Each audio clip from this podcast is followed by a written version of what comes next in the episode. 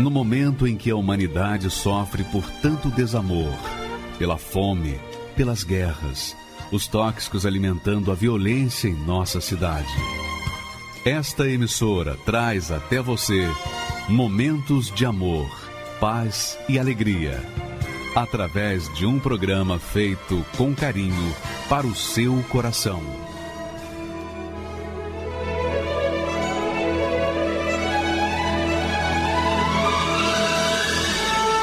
E agora, com você, a Palavra Amiga do Bispo Macedo.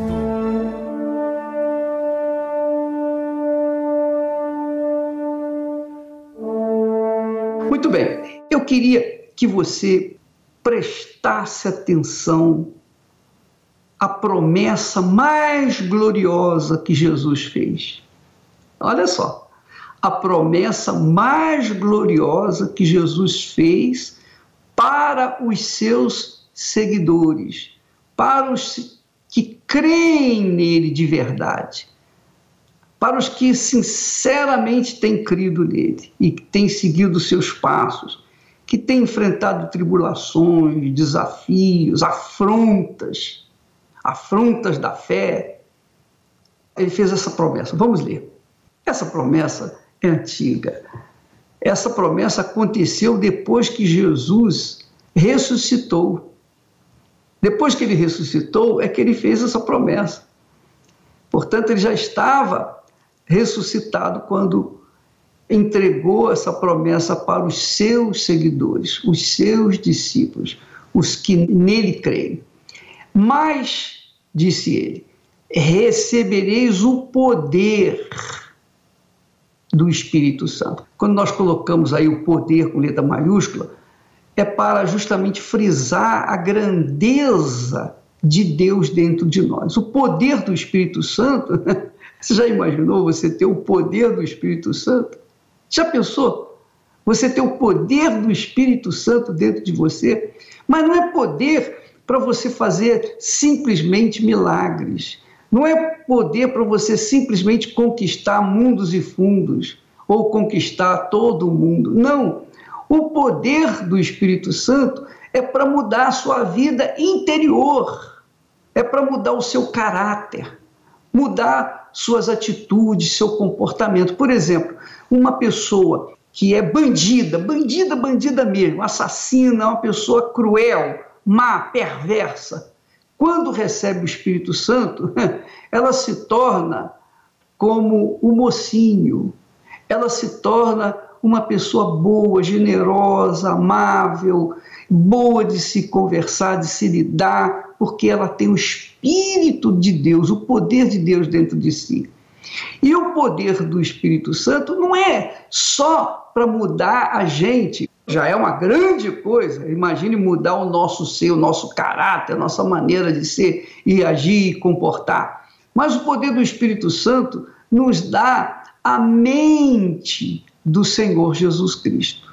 Você sabe lá o que é você ter a mente, a mente de Deus, pensamento de Deus, as ideias de Deus, a sabedoria de Deus, a direção de Deus, a visão de Deus.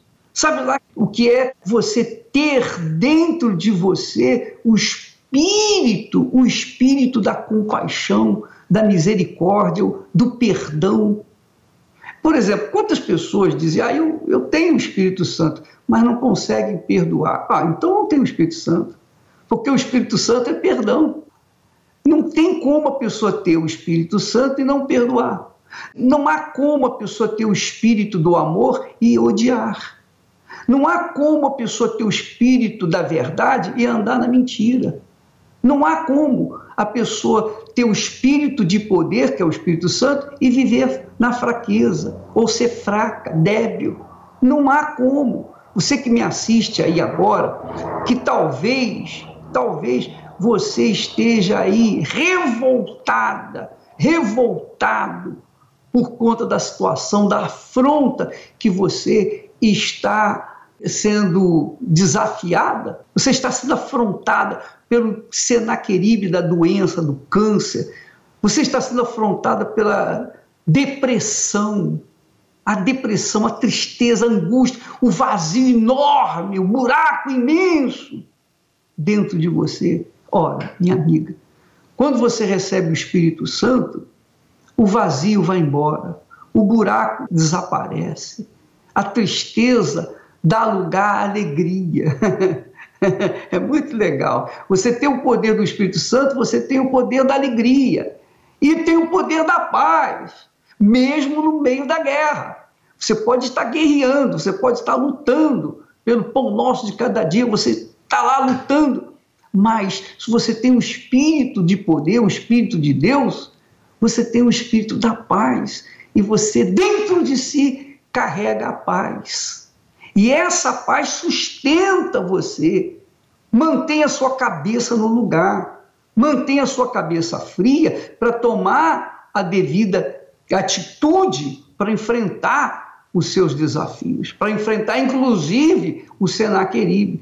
Quando você tem o poder do Espírito Santo, você enfrenta qualquer Senaqueribe da vida. Agora, claro, quando a pessoa tem o Senaqueribe na vida, então ela fica refém das ameaças de Senaqueribe. Ela fica refém das dúvidas, dos medos. Ela fica refém das ansiedades.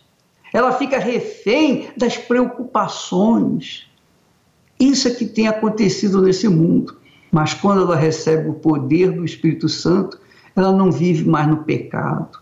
Ela não vive mais sujeita ao pecado porque quem tem o poder do Espírito Santo jamais vai se sujeitar ao pecado.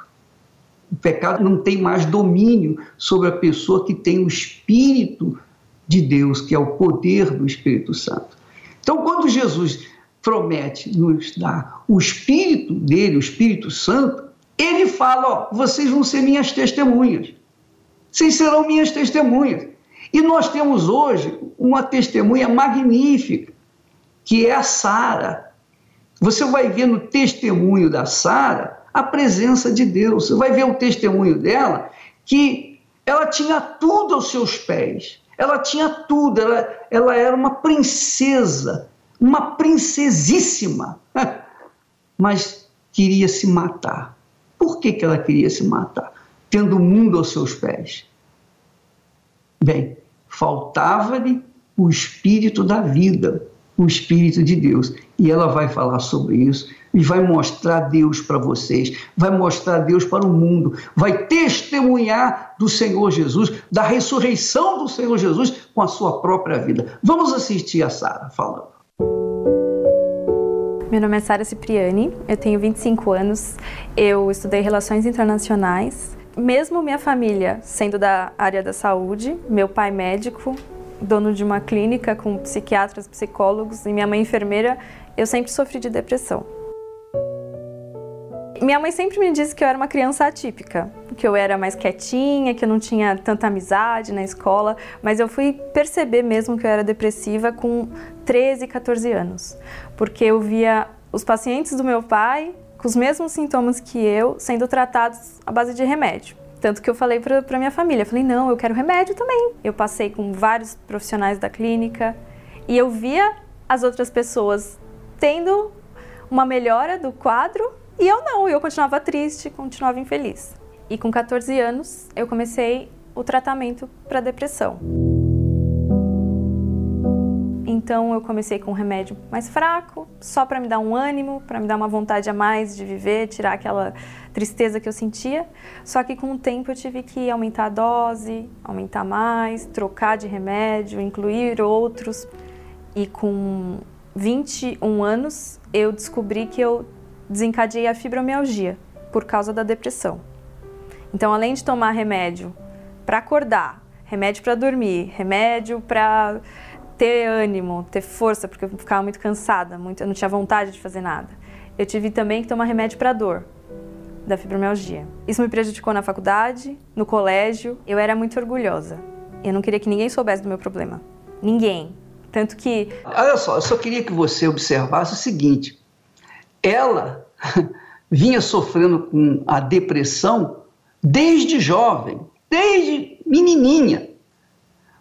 Mas ela, quando ela fala, diferentemente dos outros testemunhos, que quando se lembram da depressão que viveram, os testemunhos começam até a chorar, uma fisionomia triste. Mas a Sara não. Desde que ela começou a falar do seu testemunho, e ela fala com um sorriso nos lábios: Olha, eu sofria depressão, eu queria tomar remédio para poder melhorar, minorar. Mas ela fala sorrindo. Você já viu isso? Não é interessante? Por hein?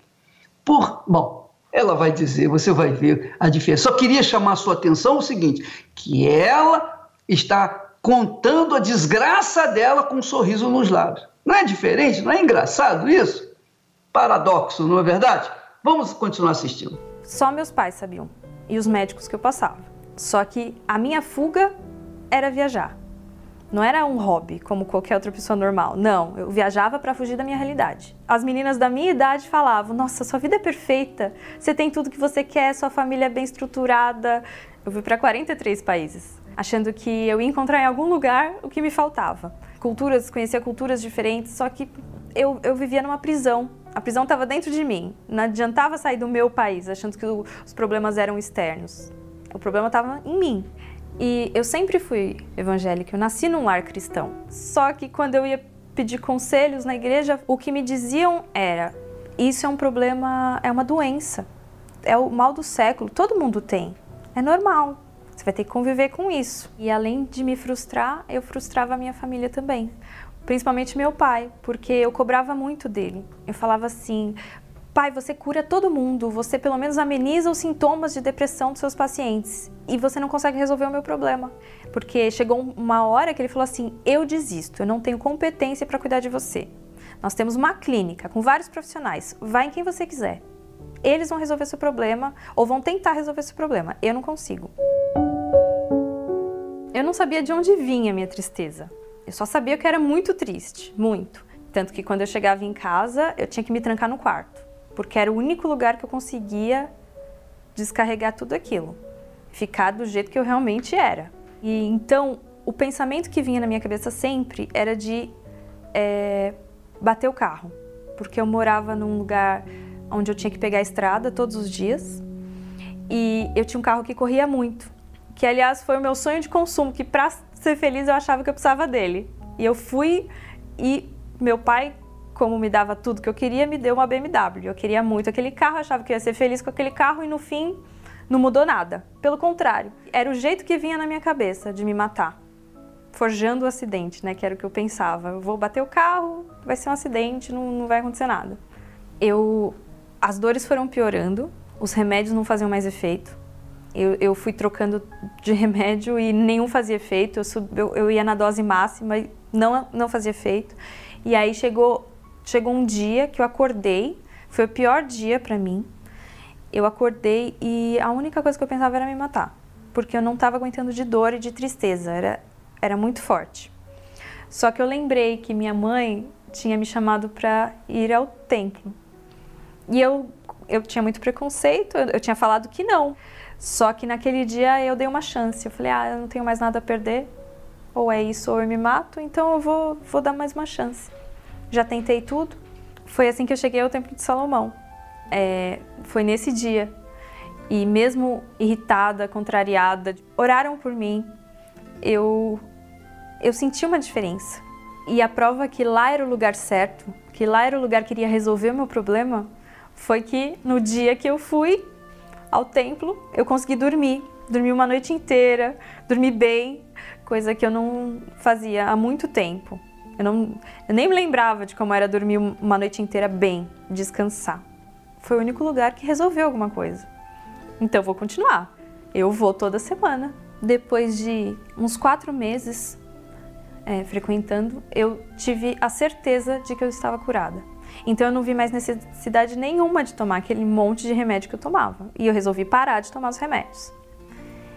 E eu parei, sem medo algum, mesmo algumas pessoas duvidando, os médicos achando que é uma doença que não tem cura, como assim vou parar de tomar remédio? Eu parei. Aquele preconceito que eu tinha da igreja acabou, porque foi lá que eu fui curada, foi, foi, foi lá que eu, eu vi realmente o poder de Deus na minha vida e assumi a minha fé e eu comecei a frequentar as reuniões de quarta, de domingo. Então, eu comecei a ouvir mais sobre o Espírito Santo. E no começo para mim foi muito confuso, porque como eu era de outra denominação, eu acreditava que era uma coisa completamente diferente. Para mim eu tinha o Espírito Santo. Só que ao mesmo tempo, como eu teria o Espírito Santo, como eu tinha Deus em mim, o Espírito de Deus em mim, se eu era depressiva e triste? Isso não, não, não fazia sentido. O que me fez ter certeza que eu não tinha o Espírito Santo na minha vida era porque um dos sinais que a pessoa tem Espírito Santo, ela não tem medo do amanhã, ela se preocupa em ganhar almas, ela se preocupa com as outras pessoas. Então eu eu era muito egoísta, mesmo depois da minha cura, eu pensava assim: ah, eu fui curada, cada um com seus problemas. Eu não, não tenho que. Eu não me preocupo com as outras pessoas. Se eu conseguir, as outras pessoas vão. Os outros vão conseguir também. Eu não vou ficar falando para todo mundo. É, e eu, eu era insegura. Eu tinha medo. Eu não sabia o medo que eu tinha. E com isso eu reconheci que eu não tinha o Espírito Santo. Não tinha. Eu conhecia a palavra, eu conhecia a teoria, mas eu queria ele em mim. Então eu comecei a buscar. Eu comecei a ir mais, me aprofundar nas reuniões de busca do Espírito Santo. Então eu ia sempre, de quarto e domingo. Eu não faltava.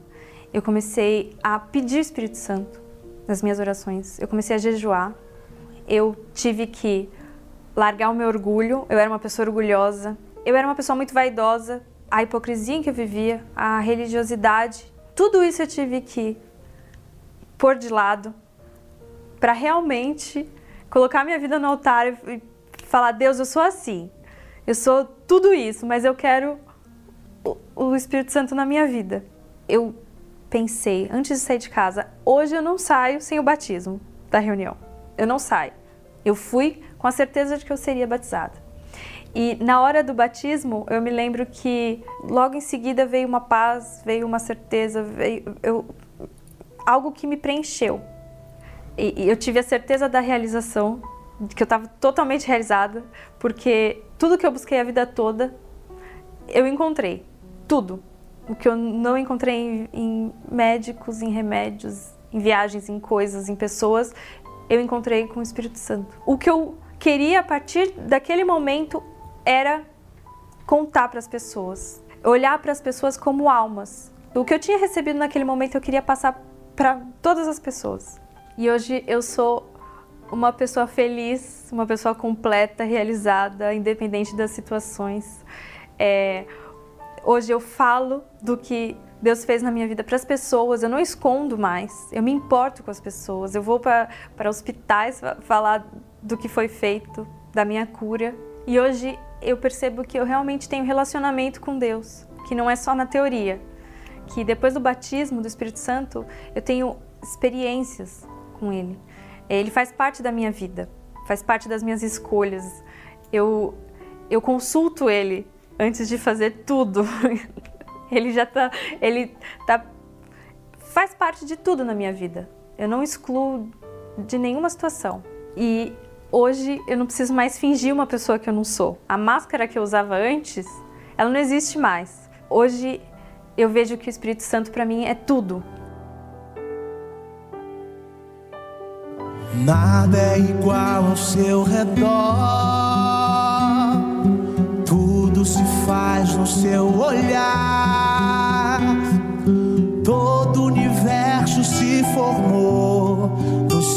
Falar. Teologia pra explicar. Ou Big Bang pra disfarçar Pode alguém quer duvidar? Sei que há um Deus a me guardar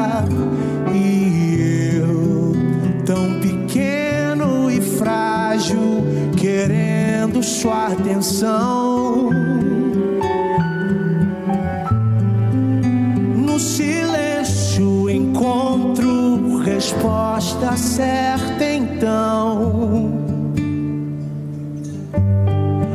dono de toda a ciência sabedoria e poder, ó, dá-me de beber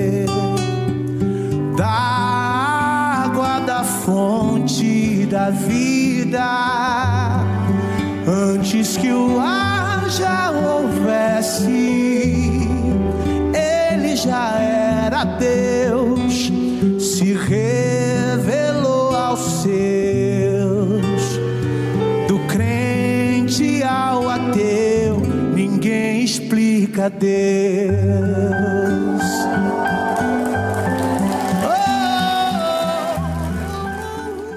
Nós queríamos que você assistisse outro testemunho extraordinário que fala do fake news, das notícias falsas, que tentam barrar as pessoas de virem na Igreja Universal. É claro que isso é o espírito do mal, é lógico. Quem espalha notícia falsa, com certeza, no mínimo, tem um espírito de Satanás dentro de si. No mínimo, no mínimo, tem um espírito de Satanás, porque quer impedir os outros de conhecer a verdade e serem libertos, como é o caso dessa criatura. Vamos assisti-lo, por favor. Meu nome é Tatiane, eu sou psicóloga, tenho 28 anos. Eu ouvi muita coisa sobre a igreja, eu via notícias na revista também. Eu lembro uma muito marcante que tinha sido um evento e eles arrecadaram muito dinheiro nesse evento. E aí tinha a imagem dos pastores carregando sacos e falavam naquela, naquela matéria falava que era dinheiro que eles tinham tirado do povo. Então aquilo ia ficando enraizado dentro de mim. A ideia que eu tinha da igreja era que eram pessoas que queriam tirar até aquilo que os outros nem tinham para dar. A gente ouvia falar que o bispo Macedo tinha intenções ruins, que ele era uma pessoa que manipulava a mente das outras pessoas, que fazia lavagem cerebral nas pessoas e que quem era da igreja não tinha plena consciência do que estava fazendo. A mídia trazia essa confiança, a credibilidade. que você vê na TV, você acredita que é verdade. Você não vai questionar. Você não vai perguntar, será que é isso mesmo? Não, você recebe aquilo como uma notícia. Você já reparou? Vocês já repararam isso? Todas as pessoas, quase todas as pessoas que falam, dão testemunhos no fake news, contra o fake news, elas costumam dizer assim: ah, eu sempre ouvia dizer que o Bispo Macedo controlava a mente das pessoas, tirava das pessoas até o pouco que elas tinham. Quer dizer, as pessoas que vinham na igreja ou que vêm na igreja eram pessoas que não pensavam, que naturalmente davam tudo, ou melhor, eram roubadas com tudo que tinham dentro de si. E outra coisa mais importante, essas pessoas falam de que nós manipulávamos a mente das pessoas. Não é isso que ela falou?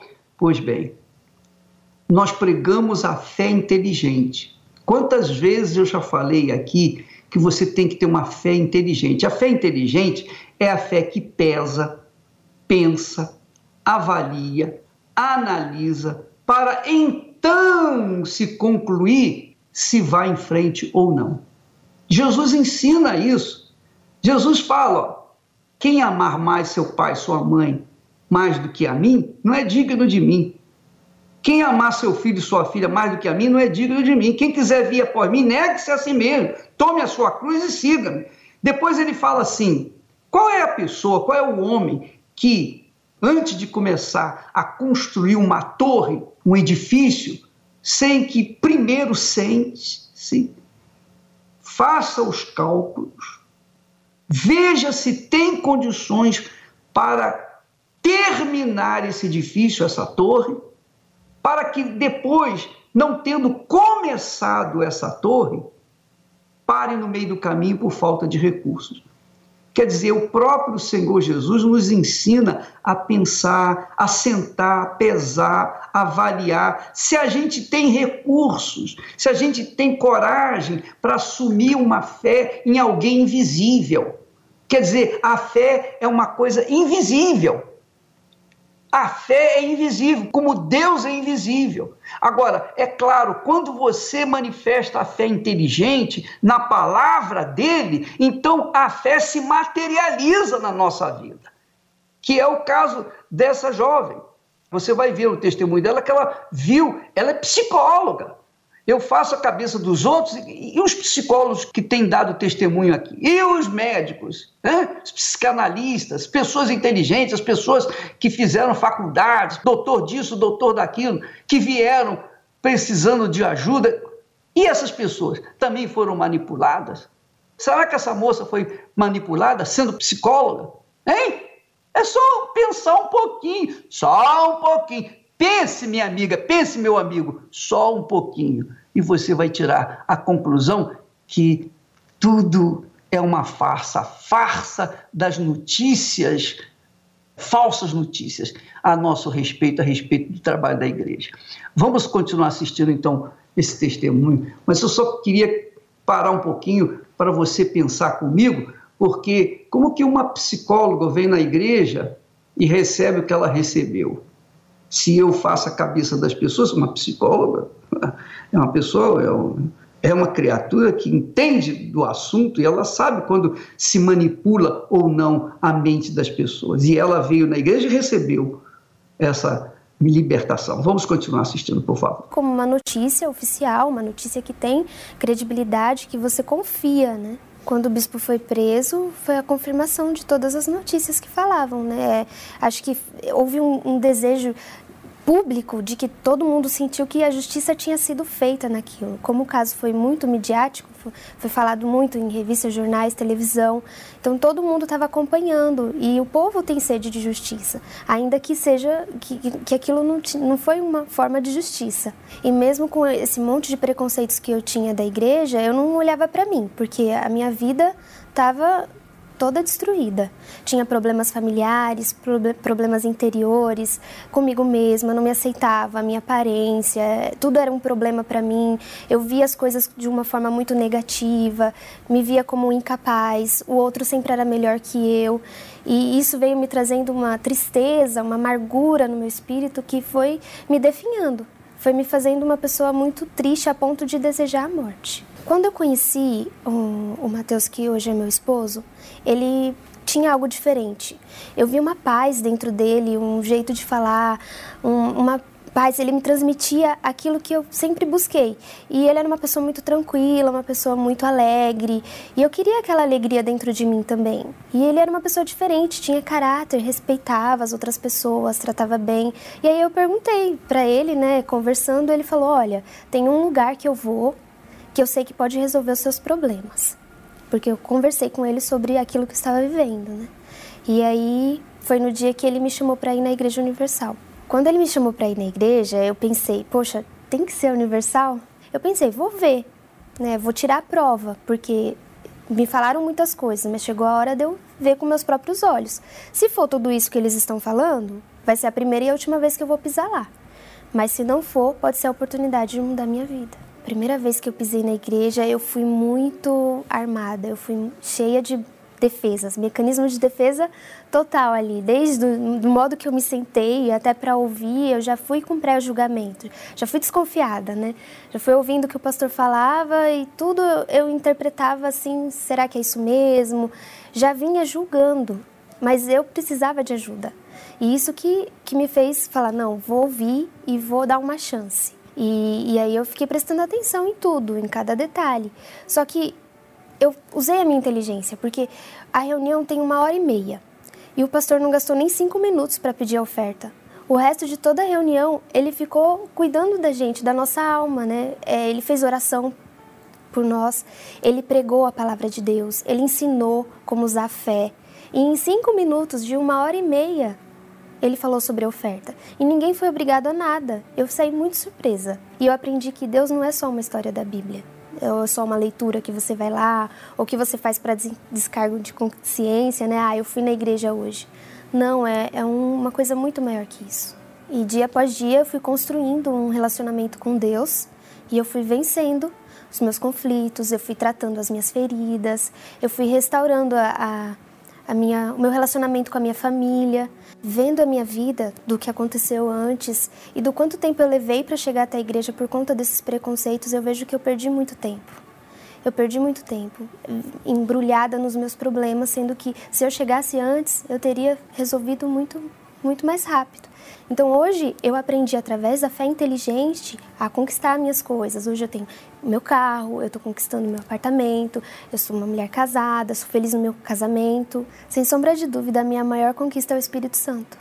Porque tudo é passageiro e a única coisa que não passa é, é o Espírito Santo dentro de nós, é essa paz, é esse, esse amor que a gente sente pelas outras pessoas. Né? Eu pude contemplar como Deus me via. Dentro da psicologia, a gente tem várias ferramentas de trabalho. Cada profissional escolhe a ferramenta que gostaria de trabalhar. Tem os psicólogos que trabalham com a linha de Freud, os psicólogos que trabalham com a linha cognitiva comportamental. Eu aprendi muitas ferramentas de como resolver conflitos de casais, de problemas, mas a maior faculdade que eu fiz foi a faculdade da fé. Porque a fé, ela é uma ferramenta que é sobrenatural, que ela resolve qualquer problema. Então, lá na igreja, através das reuniões, eu aprendi o que faculdade nenhuma ensina. Eu vejo na minha vida um milagre e eu vivo esse milagre, mas porque eu aprendi a como usar essa ferramenta. E eu gostaria de agradecer ao bispo porque é, eu agradeço muito a vida dele, eu agradeço muito os sacrifícios que ele fez para que a igreja fosse aberta, para que tudo acontecesse e para que essas almas fossem ganhas. É, tem totalmente o meu respeito, a minha admiração e eu sou muito grata e vou ser grata o resto da minha vida pelo ganho da minha alma para o Senhor Jesus. Estou aqui agora para fazer prova com Deus. Quem usa fé faz a hora, determina o que é ser.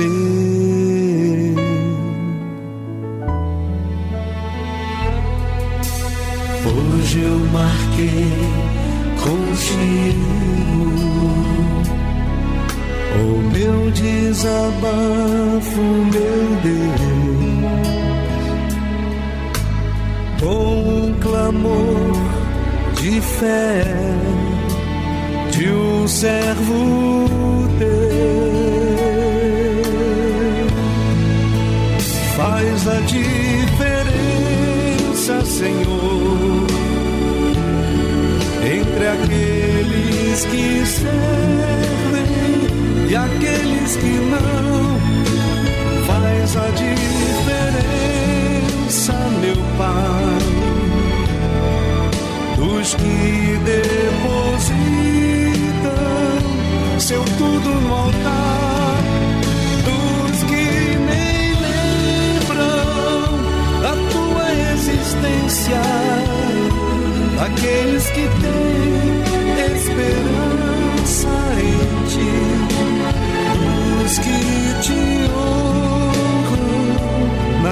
presença faz a diferença.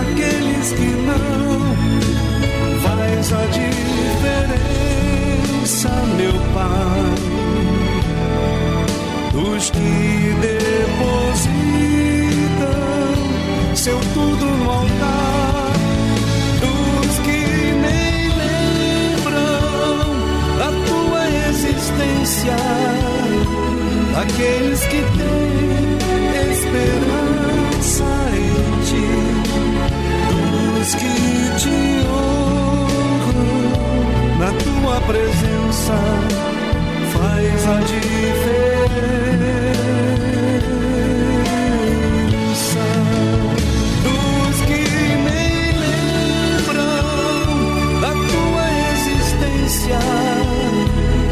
Daqueles que têm esperança em ti, dos que te honram na tua presença, faz a diferença.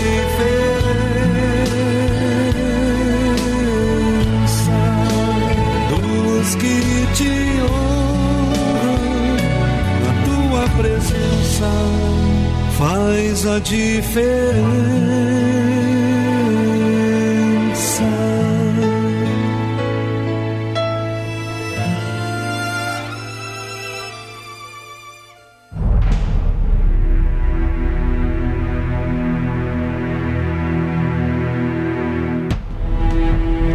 Poder mais forte e mais sinistro no Oriente, a Assíria, devora todas as nações que estão no seu caminho.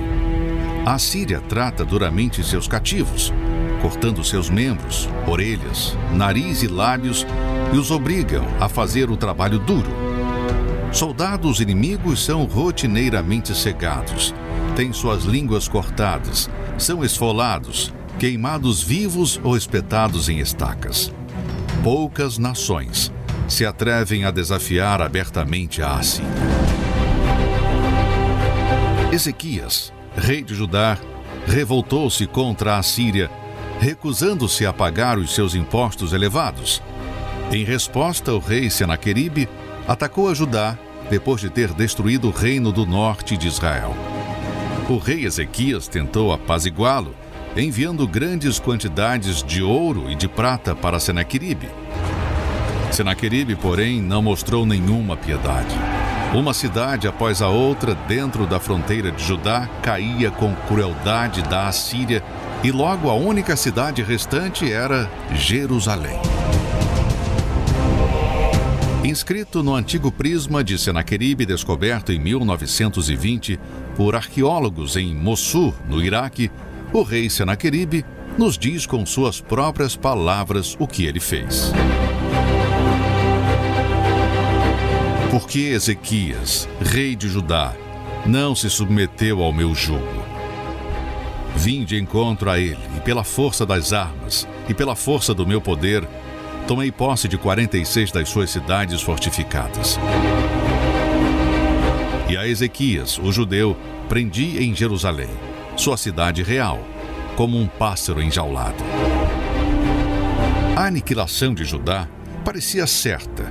O comandante supremo se aproximou do muro da cidade para se reunir com funcionários de Ezequias e leu uma carta de Senaqueribe em voz alta para que as pessoas da cidade ouvissem. E começou a lançar insultos contra Ezequias e o Deus de Israel.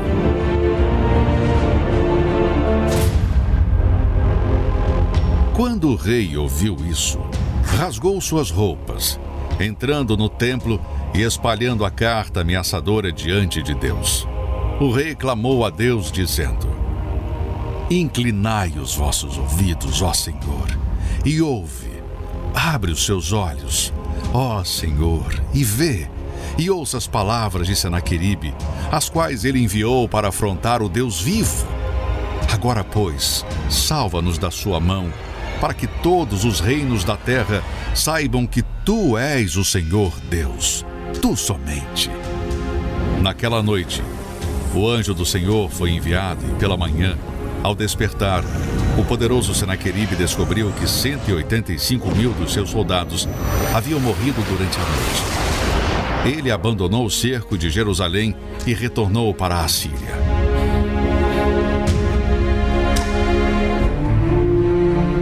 Pouco tempo depois, Senaqueribe estava adorando no templo de seu deus Nisroch. Quando dois de seus filhos o feriram com espada e o mataram. E seu filho Esarradon reinou em seu lugar. E assim, o que Deus disse através do profeta Isaías aconteceu. O rei da Assíria não entrará nesta cidade, nem lançará flecha alguma. Pelo caminho por onde veio, por esse mesmo voltará, e nesta cidade não entrará. Porque eu defenderei esta cidade para livrá-la por amor de mim e por amor do meu servo Davi.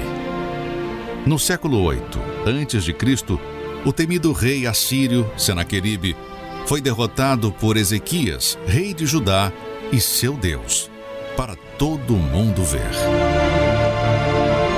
Existe um Senaqueribe em sua vida? Meu nome é Sandra, eu tenho 42 anos.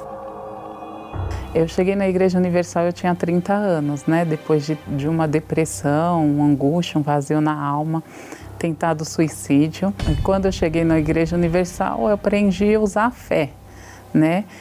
Usei a fé, fui liberta, fui curada, né, da depressão, da angústia, aquele vazio na alma, tive um encontro com Deus.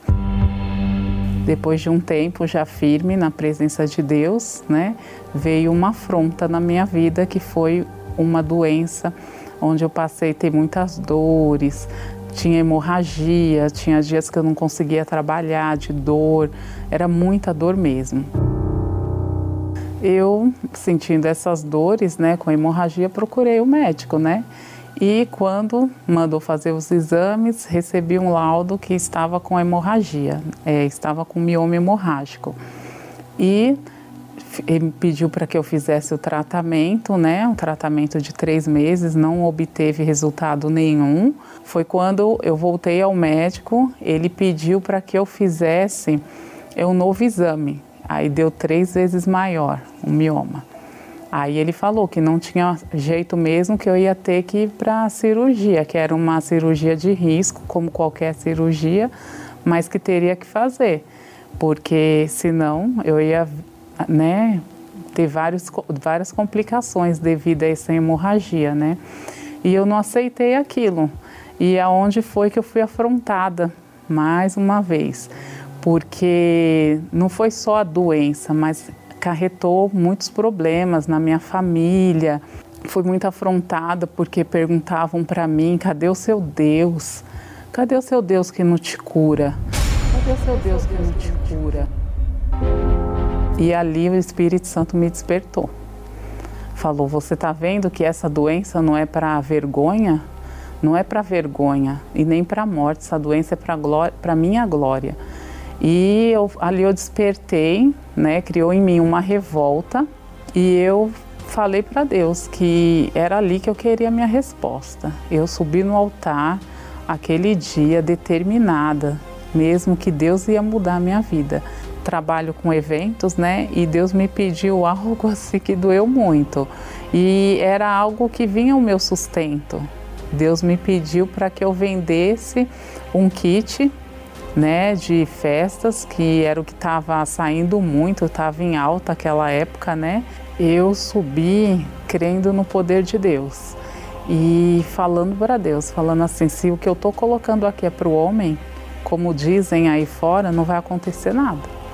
Do jeito que eu estou subindo aqui, é, humilhada, envergonhada, afrontada, doente, eu vou descer. Mas se é para a glória de Deus mesmo, se tudo que fala aqui é verdadeiro, então vai ter que acontecer um milagre. Desse certa, desse curada. Fiz o último exame normal, falou que meu útero está normal, que está tudo normal dentro da normalidade, né? Mas eu sempre criei, sempre, sempre, sempre, porque eu tinha certeza é, e eu sabia da onde Deus tinha me tirado. Sempre criei e realmente aconteceu um milagre. Eu creio que veio do altar e cada dia que passa eu vejo o altar como algo santo, é algo de Deus para mudar a nossa vida mesmo. Olha, minha amiga, meu amigo, você que está assistindo essa programação, nós estamos transferindo para você as informações que Deus nos tem dado. As nossas vidas, os pastores e respectivas esposas, famílias, os familiares, quando nós temos problemas, nós subimos no altar. Subimos no altar e é no altar que resolvemos os nossos problemas. E quando nós enfrentamos um Senaqueribe da vida, é o altar que resolve o nosso problema. No altar é o lugar de sacrifício. Jesus disse, é tão forte, tão forte o altar, que Jesus disse: quando você trouxer a sua oferta ao altar, se você tiver alguma coisa mal ou tiver alguém que tem alguma coisa contra você, primeiro deixa a sua oferta diante do altar, vai lá, se conserta com a outra pessoa e depois faz a tua oferta no altar, porque a oferta que você apresentar, ela será potencializada, ela será santificada pelo altar. É o altar que santifica a oferta. Portanto, o altar é o lugar quando você coloca a sua oferta, quando você coloca o seu sacrifício que representa a sua vida, quando você coloca o seu sacrifício que representa, simboliza a sua vida no altar, o altar que representa, simboliza a presença de Deus, vem e santifica a sua vida, faz com que a sua vida tenha sabor, tenha verdadeiramente a vida. Então, o altar, conforme Jesus diz, é o que santifica a oferta. Se você coloca a sua vida por inteira no altar, então a sua vida é santificada, é potencializada, é abençoada. Quem não crê não precisa subir, não tem que subir, não tem que fazer nada. Mas quem crê vai, vai com força, vai com vontade, porque crê no poder do altar. O altar é o local da solução, porque o altar é onde Deus habita. Minha amiga, meu amigo, aí está o recado para você que está com um problema gravíssimo, problema gravíssimo na sua vida. O altar é o lugar onde você vai resolver o seu problema, seja lá o grau que for de gravidade, não importa. O altar é o lugar para resolver os problemas impossíveis. Você sabe que às vezes a gente ora, jejua, vai na igreja, lê a Bíblia e não resolve o problema. É ou não é? Você sabe disso. Quantos pedidos, quantas orações que a gente faz, fez tem feito e não resolve. Por quê? Porque nós não afrontamos o nosso Senaqueribe. O Senaqueribe só cai quando há um sacrifício. Para quebrar a maldição, só o sacrifício do sangue do Senhor Jesus. Então você tem que colocar o seu sangue, sua vida no altar para que essa maldição seja quebrada. Esse é o recado de Deus para você que está com a sua vida arruinada. Você que diz assim: para mim não tem mais jeito. Ou alguém já disse para você: não tem mais jeito para você. Venha no tempo, faça isso. Faça uma experiência. Não custa nada. Você vai colocar a sua vida no altar. Você vai sacrificar a sua vida, os seus pecados, tudo aquilo que a sua vida representa, você vai colocar no altar. Você vai ver o que, que vai acontecer, porque Deus é grande. Obviamente, as pessoas colocam o que tem de sacrifício, porque o sacrifício mostra o poder da fé, mostra a força que há dentro de você da questão da fé. Quando a gente crê, a gente casa, a gente toma atitude e casa. Enquanto a gente não crê, a gente fica só namorando só ficando com a pessoa. Mas quando a gente crê, tem uma fé sólida, uma fé fundamentada, alicerçada na palavra de Deus, a gente sacrifica, a gente se entrega e aí vem a resposta de Deus. Graças a Deus. Vamos assistir, então, minha amiga, daqui a pouquinho nós vamos fazer uma oração em seu favor. Vamos ouvir essa mensagem, essa vinheta e voltaremos já já. Neste domingo, direto do Templo de Salomão o grande clamor contra as afrontas da sua vida. Se você vive afrontado, foi traído e o casamento acabou, foi diagnosticado com uma grave doença, os filhos nas drogas, perdeu o emprego, faliu, creia, é possível vencer essas afrontas. Assim como o rei Ezequias não aceitou as ofensas e ameaças de Senaqueribe, rasgou suas vestes reais, vestiu pano de saco, foi ao templo, apresentou a Deus a carta de afronta e disse: Inclina, ó Senhor, o teu ouvido e ouve. Abra, Senhor, os teus olhos e vê, e ouve todas as palavras de Senaqueribe, as quais ele enviou para afrontar o Deus vivo. Agora, pois, ó Senhor, nosso Deus, livra-nos da sua mão, e assim saberão todos os reinos da terra que só tu és Senhor. Naquela mesma noite, o anjo do Senhor foi enviado e Senaqueribe foi derrotado, e os seus 185 mil soldados foram aniquilados. Houve a vitória. É nesta mesma fé que, neste domingo, direto do Templo de Salomão, vamos levantar um grande clamor a Deus contra as afrontas da sua vida. Não importa a sua religião, traga sua carta de afronta, venha vestido de pano de saco e esteja conosco neste domingo, no grande clamor contra as afrontas da sua vida. Às 6 horas, 9 e meia e 18 horas, no Templo de Salomão ou em uma universal. Elevo os meus olhos para os montes, de onde me virá o socorro. O meu socorro vem do meu Senhor, que criou os céus e a terra. Não deixará que o teu pé vacile. O Senhor é quem te guarda. Dormirá o guarda de Israel, pois Ele é o teu socorro. O Senhor é quem te guarda. Em nome do Senhor Jesus, meu Pai, tu tens sido socorro bem presente na vida daqueles que em ti confiam, daqueles que creem na tua promessa, na tua palavra, que é uma fé inteligente. Quando a pessoa crê na tua palavra, ela está crendo em ti. E o Senhor não pode falhar com aquela pessoa que crê na tua palavra, porque a tua palavra não pode voltar vazia. E o Senhor não é homem para que, tendo porventura prometido, não venha cumprir. Não, meu Pai. Nós cremos na tua palavra. A tua palavra não apenas nos ensina a vida, mas a tua palavra nos remete a uma fé inteligente, capaz de alcançar montanhas, de subir montanhas, capaz de realizar o impossível, porque é a tua palavra, não, não são os nossos méritos. Não, meu Senhor, mas a crença na tua palavra.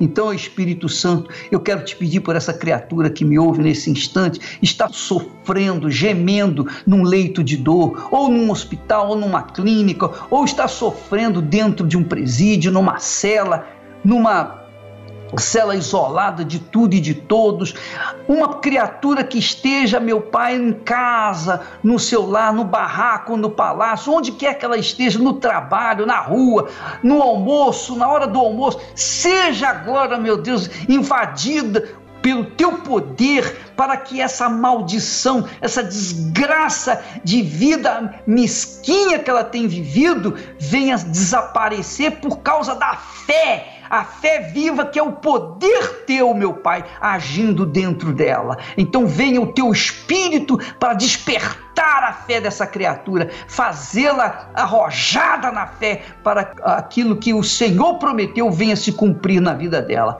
Espírito Santo, em nome de Jesus eu te peço por todos os que creem aqui e agora e todos os que creem recebam em nome do Senhor Jesus e quem crê diga amém e graças a Deus.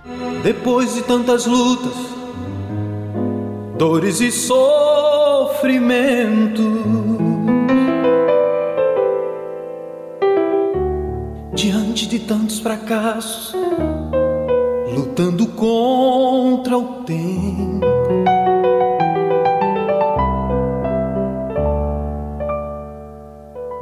Cercado por todos os lados, sem ter um rumo certo.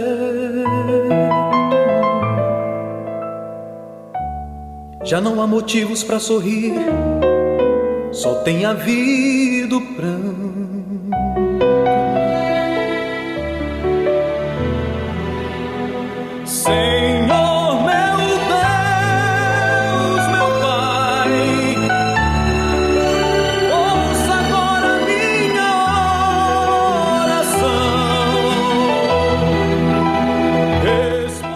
Abençoe a todos e até lá em nome do Senhor Jesus. Já bati em muitas portas e a resposta não me veio. E agora clamo a ti, pois tu és verdadeiro.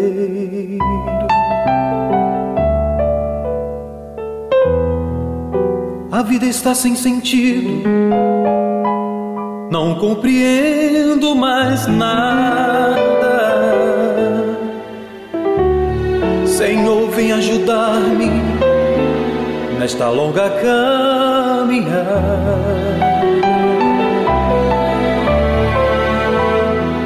Deus, quanto eu preciso de uma resposta sua. Seus ouvidos e responda-me agora.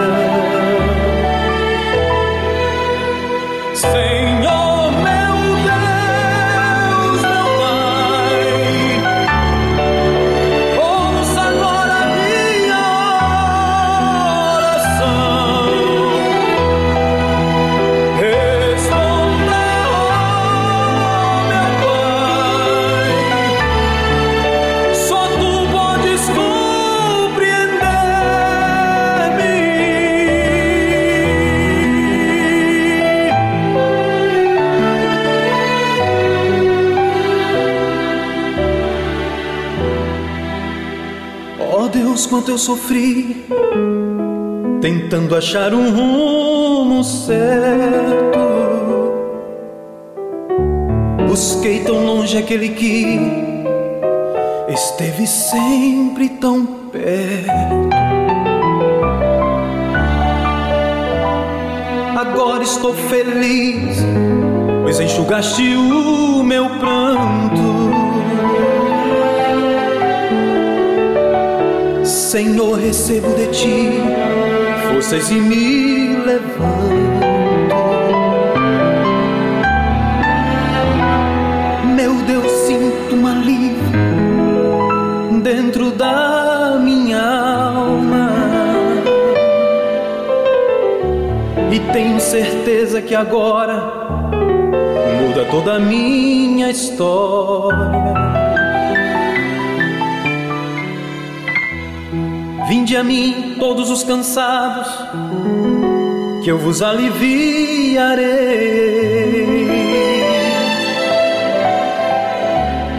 Assim diz tua palavra, Senhor e grande Rei.